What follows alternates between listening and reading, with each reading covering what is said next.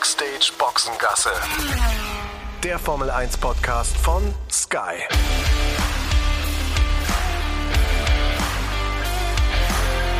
Mit Sascha Roos, Peter Hardenacke und Sandra Baumgartner.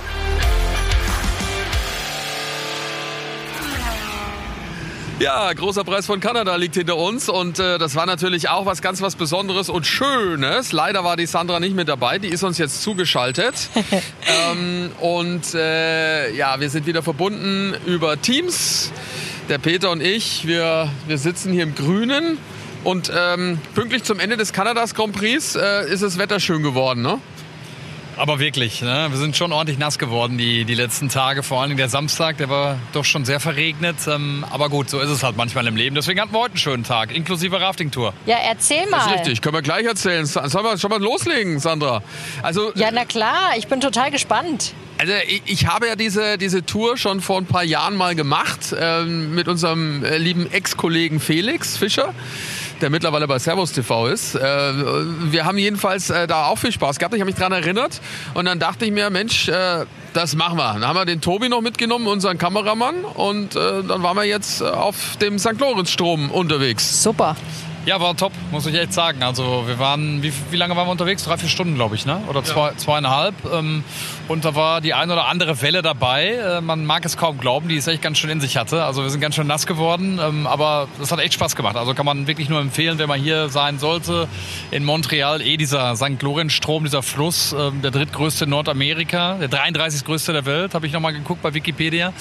Ähm, der hat schon in sich, ne? Verglichen dann auch mit, mit Rhein oder Main. Also würde ich mal sagen, locker doppelt doppelt so breit. Äh, also und die eine oder andere Stromschnelle, die sich dann da findet, die hat uns schon durchge durchgespült.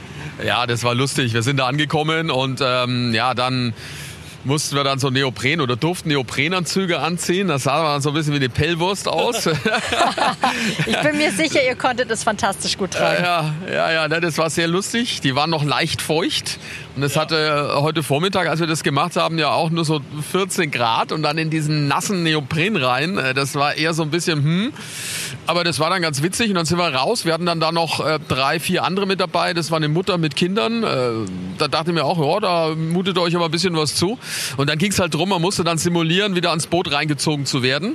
Ähm, weil man muss da ja vorbereitet werden auf diese ja. Stromschnellen. So, und dann musste ein Freiwilliger her, da hat sich erst keiner gefunden. Dann haben wir Schnick, Schnack, Schnuck gemacht. Erst der Tobi und, äh, der, Tobi und der, der Peter. Da hat äh, der Peter gewonnen und dann der Tobi. raus aus dem Schneider. Ich war raus aus dem Schneider. Ja, genau. Und dann äh, der Tobi mit mir und dann habe ich verloren. So, und dann habe ich so kurz rüber geguckt zu den nächsten im Boot, das wäre die Mutter gewesen. Oh, Sascha. Dann habe ich, die nett. hat mich schon so angeguckt. Schweren Herzens hast ja. du den Gentleman gespielt. Ja, die hat mich dann schon so flehend angeguckt. Da habe ich gesagt, okay, ich mach's, ich spring rein in das nasse Wasser. Und das Kalte vor allem. Ja, und dann haben sie mich gerettet. Beneidet. Am frühen Morgen, kalt, ne? Also... Aber hast dich, hast dich von deiner besten Seite gezeigt. Ja, dann hat, hat mich der, der Bootsführer hat mich dann reingezogen wie so einen nassen Sack. Aber wirklich. Aber sag mal, funktioniert das äh, noch so? Weil ich, ich hatte das noch mal irgendwie in Erinnerung, dass man, gerade wenn jemand dann auch eine Schwimmweste und so anhat, ne, dass man den am besten einfach so kurz ein bisschen erst so runtertunken soll, weil dann mit dem, mit dem äh, Effekt von der Schwimmweste kommt er dann leichter Special hoch. Treatment, was ja, du genau. bekommen hast. Ja, das haben sie nur dir erzählt mit dem Untertauchen. Verstehe. Ne, das nee, ploppt dann so hoch wie so. so ein Korken. Das ist ganz gut eigentlich. Na, der hat mich auch so, der hat mich auch so hoch gekriegt, glaube ich, äh, mit meinem Helm. So, und dann waren wir dann da drin. Ja, und dann am Anfang ist das natürlich relativ ruhig und noch gelassen und dann geht's aber los. Dann hörst du es schon brausen und äh, schäumen. Ne? Was da für Ungetüme warten. Ja. Was Wellen anbetrifft, ne? Mannshoch, wirklich. Unglaublich auf so einem Fluss. Also das hat mich echt äh, erstaunt. Ich habe das zum ersten Mal gemacht.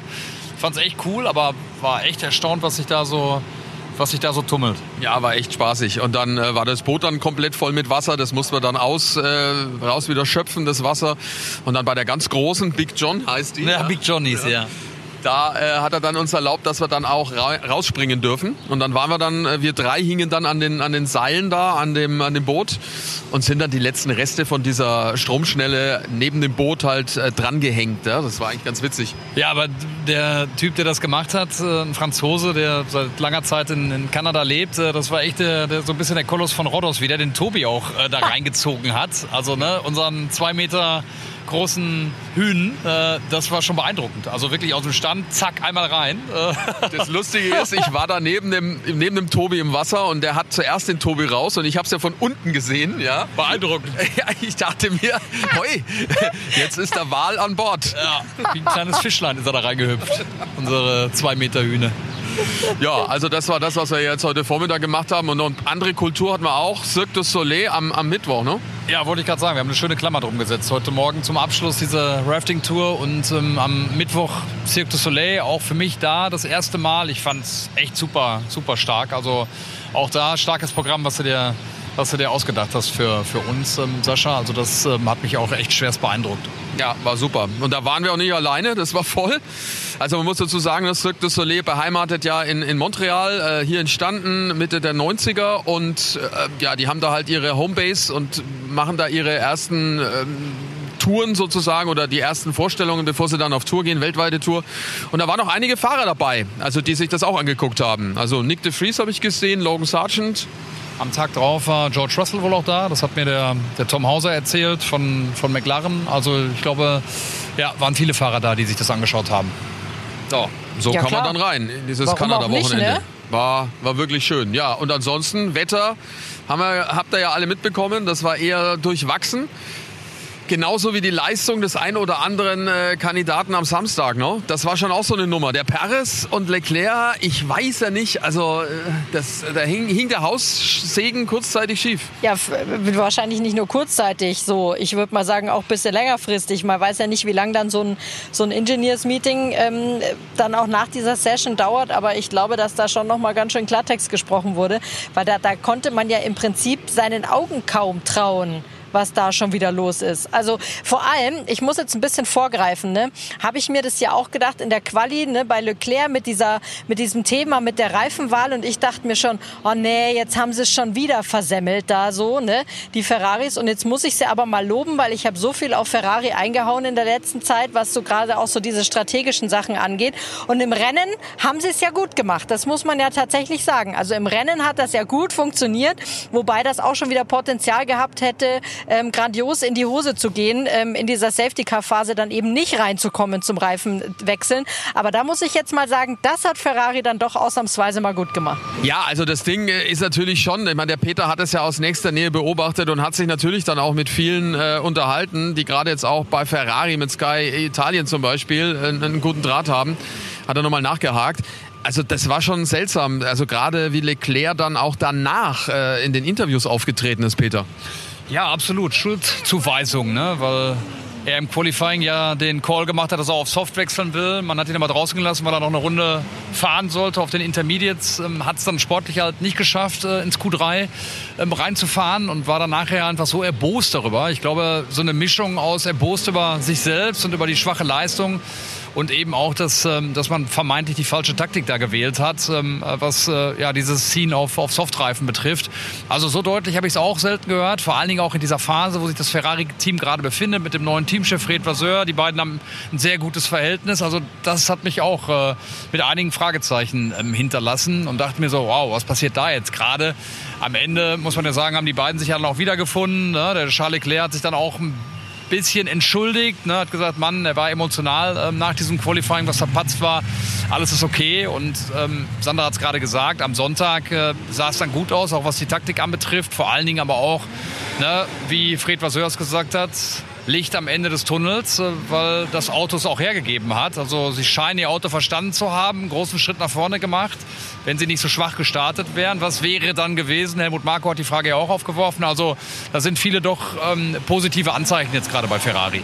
Ja, das ist richtig. Ich meine, am Ende fuhren sie von Platz 10 und 11 los, ne, die Ferraris. Also gerade die schlechte, hat das jetzt langsam da mit seinem Laster da rückwärts fahren. ähm, ja, also äh, die Qualifikation war halt eine Vollkatastrophe und äh, trotzdem wird da, glaube ich, im Nachgang äh, noch hart analysiert werden, ne, woran das lag. Ja, also heute am Dienstag dann ähm, wollen Sie ja doch mal eine Analyse ansetzen, um das auch alles zu besprechen. Wahrscheinlich wird es da auch darum gehen, äh, wie so der Code, ähm, äh, der Ethikcode des Teams aussieht, dass man dann vielleicht einmal drüber schläft ähm, oder vielleicht einmal eine Runde dreht um die Hospitality, bevor man, äh, bevor man dann Aussagen trifft, äh, weil das dann doch sehr harsch war und auch keinem hilft, ähm, ne, auch in dem, was Fred Vasseur da gerade aufbaut. aber nochmals, ich glaube, dass, dass das Positive daraus zu kehren ist. Ich habe es ein paar Mal auch am Sonntag gesagt, ich finde es beeindruckend, wie Fred Vasseur mit der Situation umgeht. Er strahlt so eine Ruhe aus und scheint da alles im Griff zu haben, dann doch am Ende. Ähm, also nehmen wir mal das Positive mit bei, bei Ferrari. Aber sagt mal, glaubt ihr nicht, dass das vielleicht auch der Fall sein kann?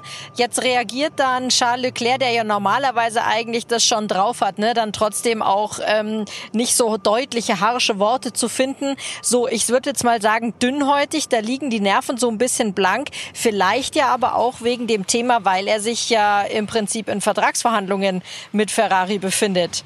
Und ich könnte mir schon vorstellen, dass wenn es natürlich auch hinter den Kulissen irgendwo um seine Zukunft Zukunft geht, dass dann solche, solche Momente, wo es dann halt mal wieder ähm, möglicherweise, ich sag mal, nicht so ganz glasklar für ihn ist, was da abgelaufen ist, dass er da vielleicht, als ihm da dann manchmal einfach tatsächlich doch auch die Nerven durchgehen.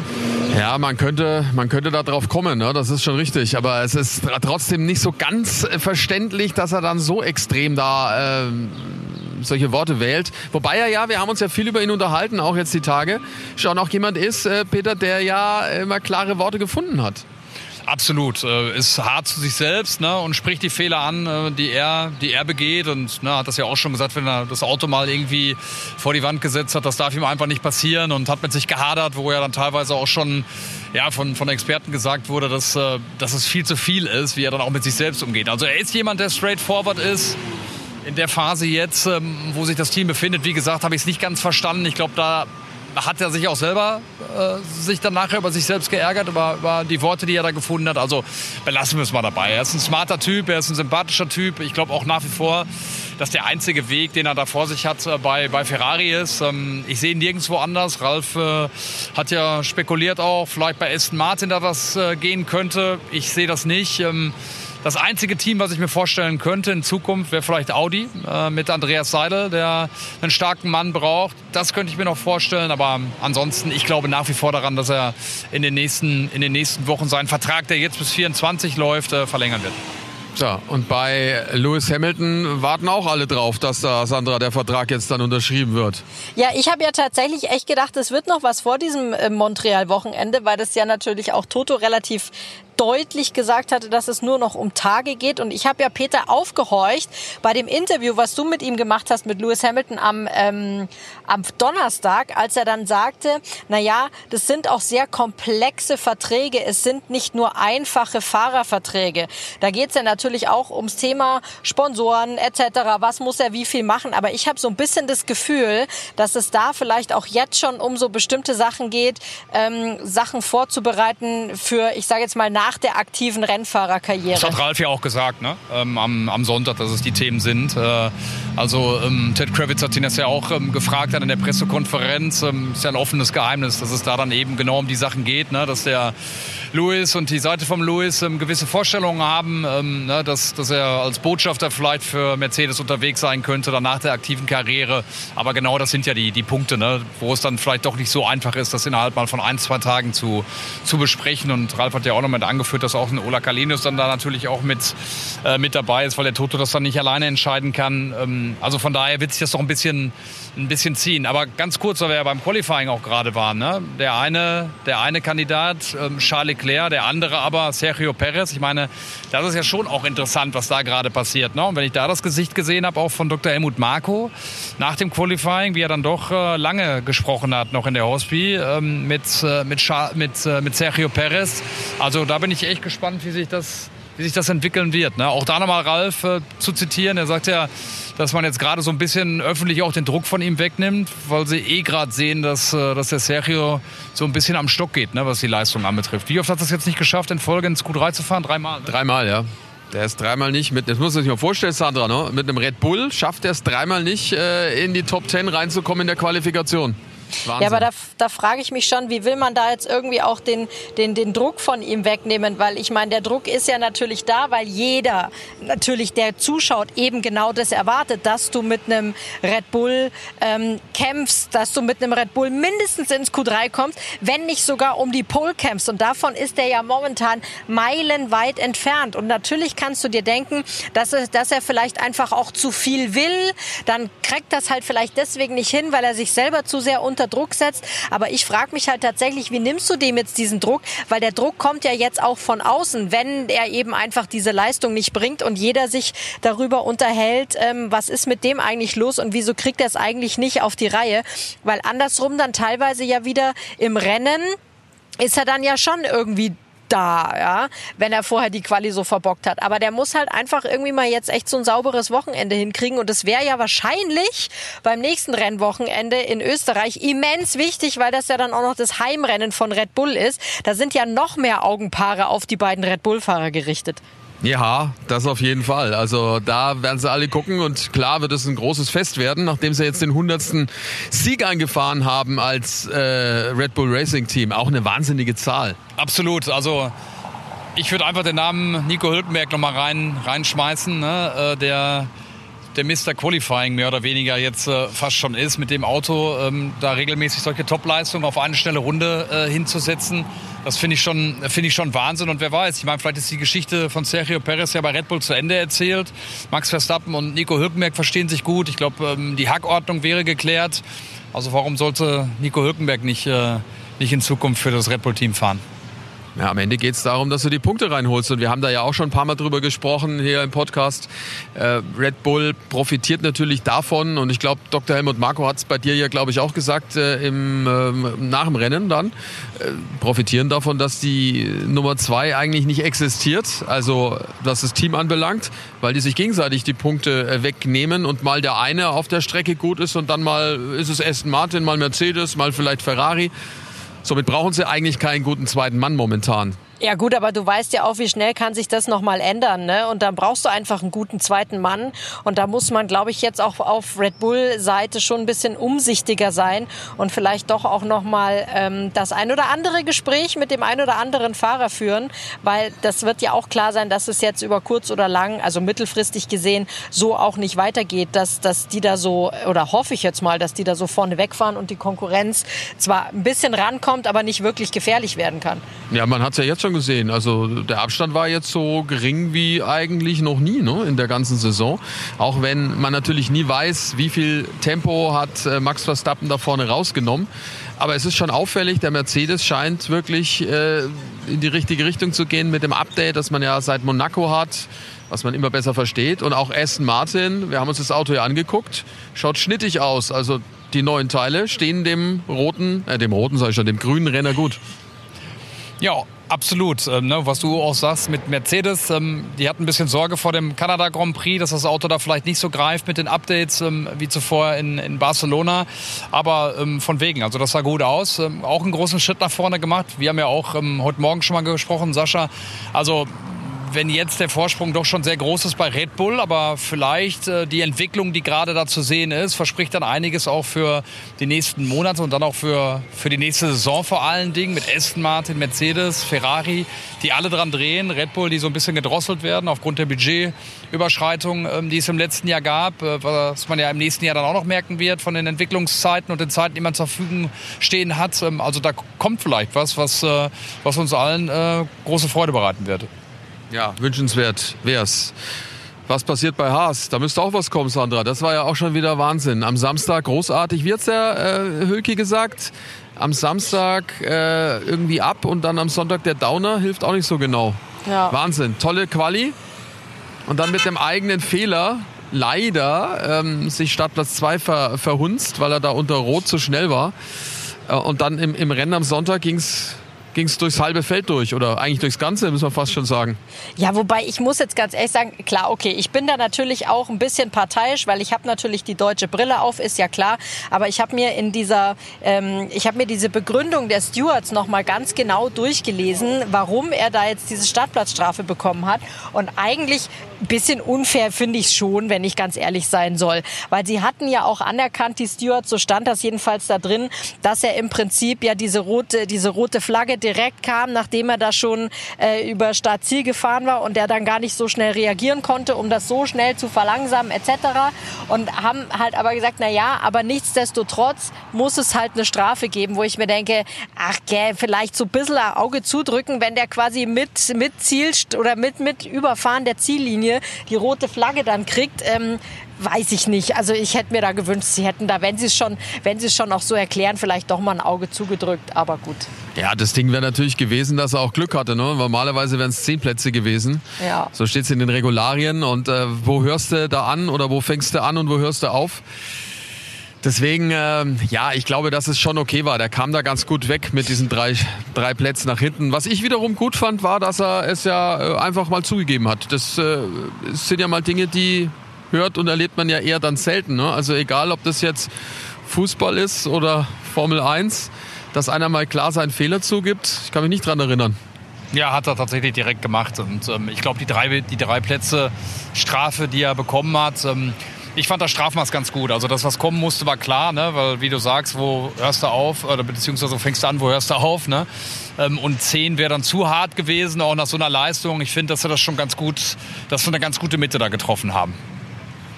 Ja, das ist es. Aber klar, das Auto ist halt Murks im Rennen. Das ist äh, leider das Riesenthema. Also Magnussen hat ja auch äh, Schwierigkeiten gehabt, nicht nur mit der einen oder anderen Kurve, sondern auch mit den Reifen. Ja, definitiv. Also es ist einfach bei beiden, bei beiden Autos so und äh, dann hast du diesen, diesen Jubeltag äh, nach dem Husarenritt, dann vor allen Dingen vom, vom Hülki am Samstag und dann ähm, ja dieses, äh, dieses kalte Erwachen, ähm, äh, was das Rennen dann anbetrifft. Und ich glaube, wenn du jetzt aufs nächste guckst, Österreich, äh, dann verspricht das auch nicht äh, die große Wende, sondern ganz im Gegenteil, da könnte es noch bitterer werden. Ne? Ja, genau. Also das Auto mag keine schnellen Kurven oder die Reifen mögen keine schnellen Kurven am Haas. Und da gibt es, Sandra, wie wir ja wissen, einige äh, in Spielberg. Also, Nur schnelle, fast? ja, fast. Und wenn dann vor allem das Wetter auch noch mitspielt, nämlich heiß wird, so wie es eigentlich immer ist in Spielberg, dann schmelzen dem die Reifen weg, glaube ich, ohne es jetzt zu 100 Prozent zu wissen, aber davon muss man leider ausgehen. Schade, mich erinnert es ein bisschen, Sandra, du weißt es auch noch, ähm, als die diese Rich Energy äh, Werbung hatten auf dem Haas ja. ähm, vor ein paar Jahren. Äh, das war, glaube ich, auch in der ersten Staffel von, von, dieser, von Netflix äh, ein Riesenthema. Ja. Da war das Auto ja auch katastroph katastrophal schlecht. Ja, das stimmt, das stimmt. Aber ich glaube, so ganz katastrophal schlecht wie zu dieser äh, Rich Energy Zeit ist es, glaube ich, nicht. Aber es ist halt es ist halt einfach eine, eine schwierige Geschichte. Ich habe manchmal so das Gefühl, gab ja schon immer auch mal so Momente, wo, wo ähm, Teams gesagt haben, hey, unser Auto ist irgendwie eher ein Quali-Auto als ein Rennauto. Habe ich jetzt irgendwie beim Haas auch so ein bisschen das Gefühl. Das Problem ist halt, dass es Punkte gibt beim, äh, beim Rennen. Jetzt frage ich mich natürlich aber, wenn wir jetzt in Österreich aber zum Beispiel ja den Sprint wieder haben, da könnte natürlich, das könnte doch auch wieder Möglichkeiten unter Umständen eröffnen für äh, Herrn Hökenberg, der ja in der Quali super gut ist. Und ein Sprintrennen dauert ja zum Glück auch nicht so lange. Also du meinst, dass er dann ähm, mehr Zeit hat, vorne zu bleiben und nicht so weit nach hinten durchgereicht ja, wird beim Sprintrennen? Genau. Ja, das kann natürlich sein. Da hast du recht. Ähm, ja, müssen wir mal gucken. Ist ja noch ein bisschen hin und äh, werden wir dann in der nächsten Podcast-Ausgabe äh, Backstage, Backstage Boxengasse noch mal genauer besprechen. Wir sprechen gleich über den, ich würde sagen, besten Fahrer des vergangenen Wochenendes in Kanada. Für alle Motorsportfans gibt es die Formel 1 natürlich auch im Stream auf Wow. Das ist der Streaming-Service von Sky. Da gibt es neben der Formel 1 natürlich auch die Formel 2 und die Formel 3 sowie alle 17 Rennen der IndyCar-Serie. Alles live und exklusiv im Stream. Checkt die Website wowtv.de slash F1. Den Link gibt's aber natürlich auch hier in den Show Notes. Mega, ihr könnt Wow auf zwei Geräten gleichzeitig streamen. Alles ohne Receiver auf dem Tablet, auf eurem Laptop, dem Smart TV und, und, und. Also, wowtv.de slash F1 und schon kann's losgehen. So, da sind wir wieder. Und äh, ich glaube, die Wahl des besten Fahrers oder des auffälligsten Fahrers war sowas von verdient. Alex Albon irre, oder? Was der gemacht hat? Ja, Wahnsinn. Also der lässt ja immer mal wieder dann doch mal, hat er so Momente, wo er sein, sein Können und sein Talent aufblitzen lässt, fliegt meistens so ein bisschen, sage ich jetzt mal, unterm Radar, was natürlich halt auch irgendwo an dem Auto liegt, aber scheint jetzt alles äh, in die, in die ganz gute Richtung zu gehen. Und ich habe vorhin schon nachgedacht, als wir jetzt auch über Sergio Perez und so gesprochen haben, ob sich nicht vielleicht Red Bull doch auch mal mit, äh, mit Alex Albon wieder trifft. Ich meine, der war ja schließlich auch mal da und vielleicht hat er jetzt die Weiterentwicklung genommen, die dann auch Red Bull möglicherweise helfen könnte. Und es reicht ja schon manchmal, wenn man so ein, zwei Rennen hat, wo man sich ins Schaufenster stellen kann. Und da hat er sich auf jeden Fall ins Schaufenster gestellt mit ganz viel Scheinwerfern drauf. Ich glaube, dass Alex Albon was anderes braucht ähm, als äh, zum Beispiel Nico Hülkenberg. Ich glaube, dass der mit dieser burschikosen Art ähm, auch von Helmut Marko und von Christian Horner ähm, durchaus zurechtkommt. Das tut er ja auch jetzt mit, mit Günther Steiner. Ne? Und ich glaube, Alex Albin ist aber ein anderer Typ. Am Ende, glaube ich, hat er ein sehr großes und enges Verhältnis gehabt zu, zu Jos Capito, dem ehemaligen Teamchef, der ihn geholt hat ähm, zu Williams, ähm, der ihn wieder aufgebaut hat äh, ja, und ähm, ihm das Selbstvertrauen zurückgegeben hat. Ich glaube, das Auto ist nicht so schlecht. Ähm, ich glaube auch die die äh, Chemie, die gerade im Team ist, auch jetzt mit dem neuen Teamchef, mit James Fowles. Ich glaube, das passt alles. Ähm, und wenn ich jetzt sein Manager wäre, dann würde ich ihm keine Rückkehr zu, zu Red Bull äh, empfehlen. Ähm, ich würde das versuchen zu bestätigen. Ich glaube, dass bei Williams auch gerade einiges äh, passiert, auch zum Guten. Also die Arbeit wird da weitergeführt von, von Jos Capito. Und ähm, ich bin gespannt, wie die Entwicklung dann ist von, von Alex Albon. Aber zu Red Bull kann ich mir kaum vorstellen, dass es da nochmal zurückgehen wird für ihn. Ja, gehe ich mit. Kann ich mir, also ich glaube auch, das wird ihn auffressen in gewisser Weise. Diese Harmonie tut ihm gut dort und äh, dieses in Ruhe arbeiten, glaube ich auch. Also jedenfalls war es eine fantastische Leistung, wie er da äh, abgewehrt hat. Also ich kann mich an kaum Rennen erinnern, dass ein Fahrer so viel Druck ausgehalten hat äh, wie er. Also Wahnsinn. Also kein Fehler gemacht. Und er hat ja, und das fand ich ja toll, wie er da im Gespräch bei, bei Ralf und bei dir war, das so schön erklärt die Haarnadel war genau das Thema, auf das er sich da so ähm, ja, vorbereitet hatte. Ne? Das hat er immer wieder gesagt. Es geht alles um Kurve 10. Von der träumt er heute noch. Von der träumt er heute noch. Und äh, ständig der Blick im, im, Rückspiegel, um zu gucken, was hinter ihm passiert. Also fantastisch. Und was du auch sagst, ne? auch als Typ. Äh, wirklich so ein, so ein netter, aufgeschlossener Kerl. Sehr, sehr ähm, bodenständig, äh, würde ich fast sagen, sehr freundlich und höflich. Ähm, also ja, ist ihm einfach ist ihm einfach zu gönnen, dass es da gerade wieder so funktioniert. Auf der anderen Seite Logan Sargent, auch wenn er das Update nicht hatte ähm, und für den, für den Motorschaden nichts konnte, der tut mir gerade fast ein bisschen leid, der Rookie. Also der muss echt gerade gucken, wo er, wo er Land sieht. Ähm, keine, keine einfache Situation für ihn, ne? auch was das Team betrifft. Jetzt wird es gleich wieder laut. Wir machen wieder lustiges Motorenraten. Da hat gerade einer sein Auto angemacht. Sandra, was glaubst du? Hörst du den? Ja, ich höre es, aber es hört sich eher so an, als wäre es als wär's ein Bass aus einer Stereoanlage. Ich rate mal und sage, es ist ein, es ist aber ein PKW, es ist kein Laster oder sowas, ne? Es ist ein PKW. Ähm, Dodge Charger. In, in Nee, nee, nee, nee. Ist ein deutsches Fabrikat. Äh, deutsches Fabrikat. In, in mattgrün, so olivgrün, schaut gut aus. Ja, dann so, so, Hat, so ein äh, BMW M irgendwas. Dreier BMW, Fünfer nee, BMW M. Nee, nee. nee? Nee, wir müssen warten. Ich werde, er lässt lieber brummen hier und wer will nicht losfahren, der los. Kollege. Porsche. Ja, das ist ein Porsche, GT3. Ah, ein Porsche, ui, ja. oh, nettes Ding. Ja. Also gleich holt er auf. Ja, also äh, Logan Sargent, hast du natürlich recht. Das ist schon eher eine traurige Veranstaltung, der arme Kerl.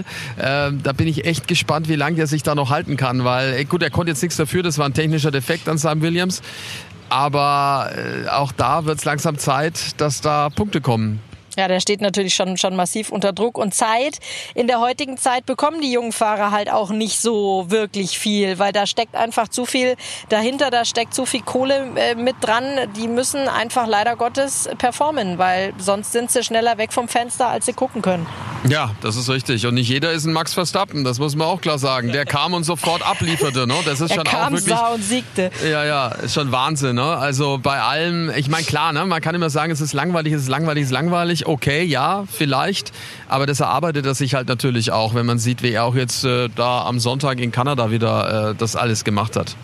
41. Sieg, gleichgezogen jetzt mit äh, Ayrton Senna, ähm, was die Grand Prix-Siege in der Historie anbetrifft. Ähm, und der nächste, der auf ihn wartet, ist äh, ist Alain Prost mit 51 Siegen, Sebastian Vettel hat 53. Es sind noch 14 Rennen, also möglicherweise könnte er sich vorschieben auf Platz 3 äh, in der ewigen Liste, was Grand Prix-Sieger anbetrifft. Hamilton über 100. Ich glaube, Michael Schumacher ist auf 2 dann mit 91 oder 93, ich weiß jetzt nicht, 91? 92, glaube ich. Es ist immer die Frage, was zählt. Da sind ein paar Sachen dabei, aber es müssten 92 sein bin mir eigentlich relativ sicher. Ja, Sandra, ne, das ist also gerade der Max, äh, während der Peter nochmal genau nachguckt, aber äh, bei Max äh, Verstappen ist es natürlich schon so. 91 Siege sind es übrigens, ja, bei Michael Schumacher. Ähm, der Max Verstappen, das ist schon auch Wahnsinn, gell? Also der in Führung schmeißt das Auto weg, fast und lacht, ne? Ja, und er fährt dann irgendwie dieses Rennen zu Ende. Das habe ich jetzt im Nachgang erst gelesen. Mit diesem äh, tatsächlich hat er ja einen, einen Vogel quasi erwischt, ne? Und der hing ja dann da noch äh, im Auto mit Auf drin. Auf seinem Höhenflug. Ja, und das, ähm, das, das bremst ihn noch nicht mal aus. Und ich finde halt auch immer so dieses Thema mit diesem, ah, es ist langweilig, es ist langweilig, es ist langweilig. Ja, okay, wenn du platt drauf guckst und siehst, okay, Max Verstappen fährt von eins weg und landet auf eins, kannst du sagen, es ist langweilig. Aber da musst du doch einfach mal dahinter gucken. Da geht so viel Cooles ab im Moment, finde ich. Und da ist so viel drin, dass ich da halt irgendwie nicht von Langeweile sprechen würde. Weil man darf sich dann halt, glaube ich, einfach nicht nur auf dieses, dieses reine äh, Rennergebnis, wer hat jetzt gewonnen, fokussieren, weil da echt momentan, also mir macht es momentan echt richtig Spaß zuzugucken. Ich habe an diesem Wochenende ja quasi aus der Zuschauerrolle ähm, mitgeschaut und fand Quali sowie Rennen hochinteressant. Ich fand super spannend. Ja, da waren gute Duelle dabei. Das auf jeden Fall auch hintenrum, äh, wie es dann um die letzten Punkte noch gab, äh, ging. Also das war schon auch äh, eine tolle, tolle Geschichte. Ja, hoffen wir, dass es so weitergeht. Nächste Ausgabe von Backstage Boxengasse wieder am Dienstag, so wie immer um 12 Uhr. Überall dort, wo es Podcasts gibt. Macht's gut und äh, eine gute Zeit. Ja, liebe Grüße aus Montreal. Schöne Zeit. Backstage Boxengasse ist eine Produktion der Podcastbande im Auftrag von Sky.